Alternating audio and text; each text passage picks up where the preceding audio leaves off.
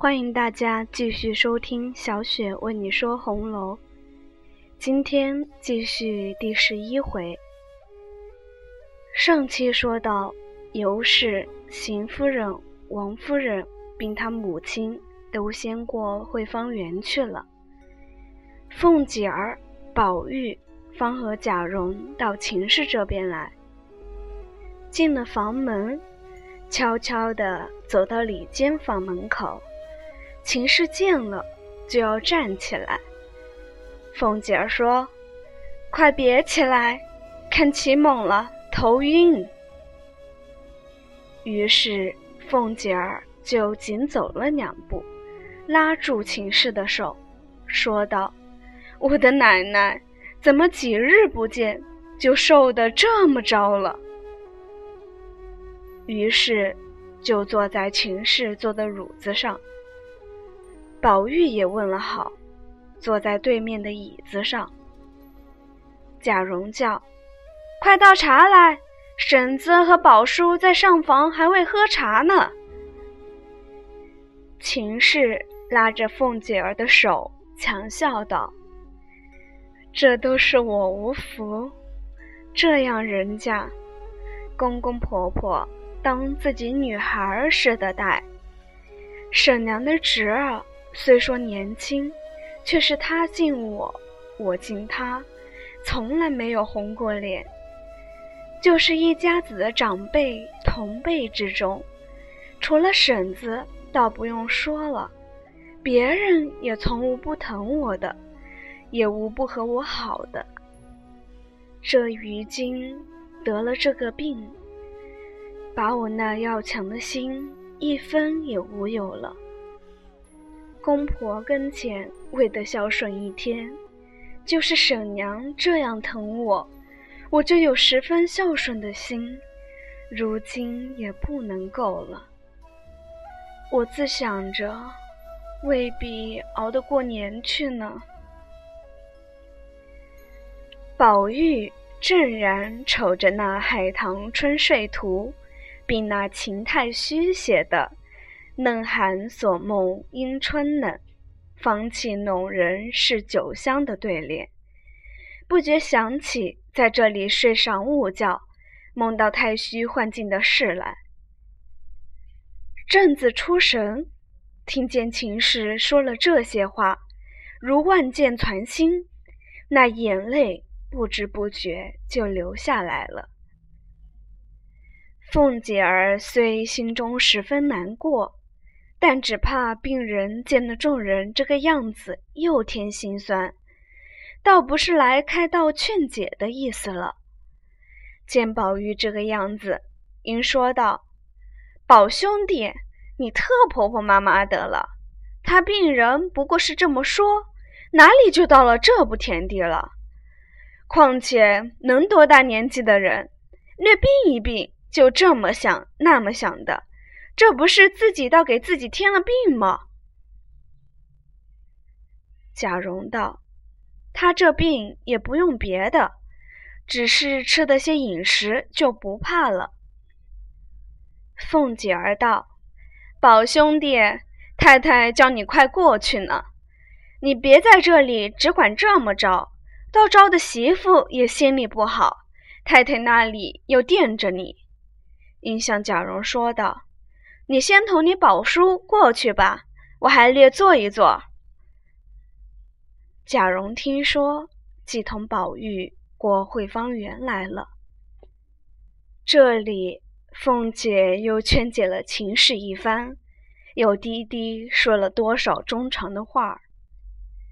尤氏打发人请了两三遍，凤姐儿才望秦氏说道：“你好生养着吧，我再来看你。何该你这病要好，所以前日就有人见了这个好大夫来，再也是不怕的了。”秦氏笑道：“任凭是神仙，也自能治得病，治不得命。”婶子，我知道，我这病不过是挨日子罢了。凤姐儿说道：“你只管这么想，病哪里能好呢？总要想开了才是。况且听得大夫说，若是不治，怕的是春天不好。如今才九月半，还有四五个月的功夫，什么病治不好呢？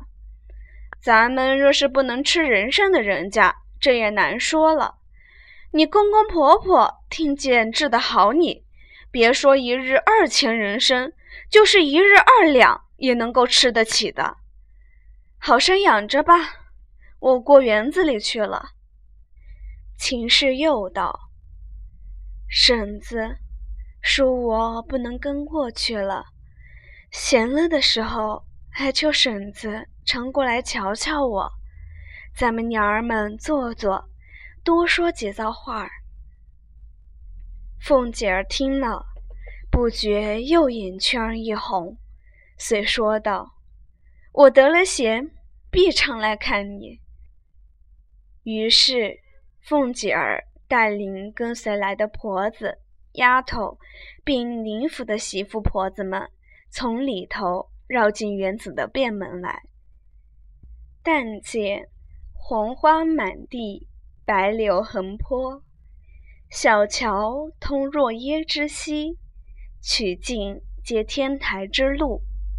石中清流激湍，篱落飘香；树头红叶翩翩，疏林如画。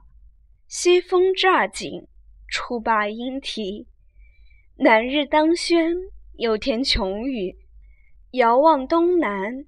见几处依山之榭，纵观西北，结树间临水之轩，深黄银耳，别有幽情。罗绮穿林，悲天韵致。凤姐儿正是看园中的景致，一步步行来赞赏，猛然从假山石后走过一个人来。向前对着凤姐儿说道：“请嫂子安。”凤姐儿猛然见了，将身子往后一退，说道：“这是瑞大爷不是？”贾瑞说道：“婶子连我也不认得了，不是我是谁？”凤姐儿道：“不是不认得，猛然一见。”不想到是大爷到这里来。贾瑞道：“也何该我与嫂子有缘？我方才偷出了席，在这个清静地方略散一散，不想就遇见嫂子从这里来，这不是有缘吗？”一面说着，一面拿眼睛不住地觑着凤姐儿。凤姐儿是个聪明人。见他这个光景，如何不猜透八九分呢？因向贾瑞贾一含笑道：“怨不得你哥哥时常提你，说你很好。今日见了，听你说这几句话，就知道你是个聪明和气的人了。这会子我要到太太们那里去，不得和你说话。等闲了，咱们再说话吧。”贾瑞道：“我要到嫂子家里去请安，又恐嫂子年轻，不肯轻易见人。”凤姐儿假意含笑道：“一家子骨肉，说什么年轻不年轻的话？”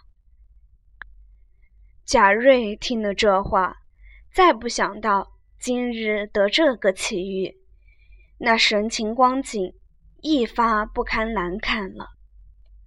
凤姐说道：“你快入席去吧，看他们拿住罚你酒。”贾瑞听了，身上已木了半截，慢慢一面步着，一面回过头来看。凤姐儿故意的把脚步放迟了些，见他去远了，心里暗存道。这才是知人知面不知心呢，哪里有这样禽兽样的人呢？他如果如此，几时叫他死在我手里，他才知道我的手段。于是凤姐儿方一步前来，将转过一重山坡，见两三个婆子慌慌张张的走来，见了凤姐儿，笑说道：“我们奶奶见二奶奶只是不来，急得了不得，叫奴才们又请奶奶来了。”凤姐说道：“你们奶奶就是这么急脚鬼似的。”于是。凤姐慢慢的走着，问：“戏唱了有几出了？”那婆子回道：“有八九出了。”《红楼梦》第十一回第二小节就全部结束，感谢大家收听，下期见。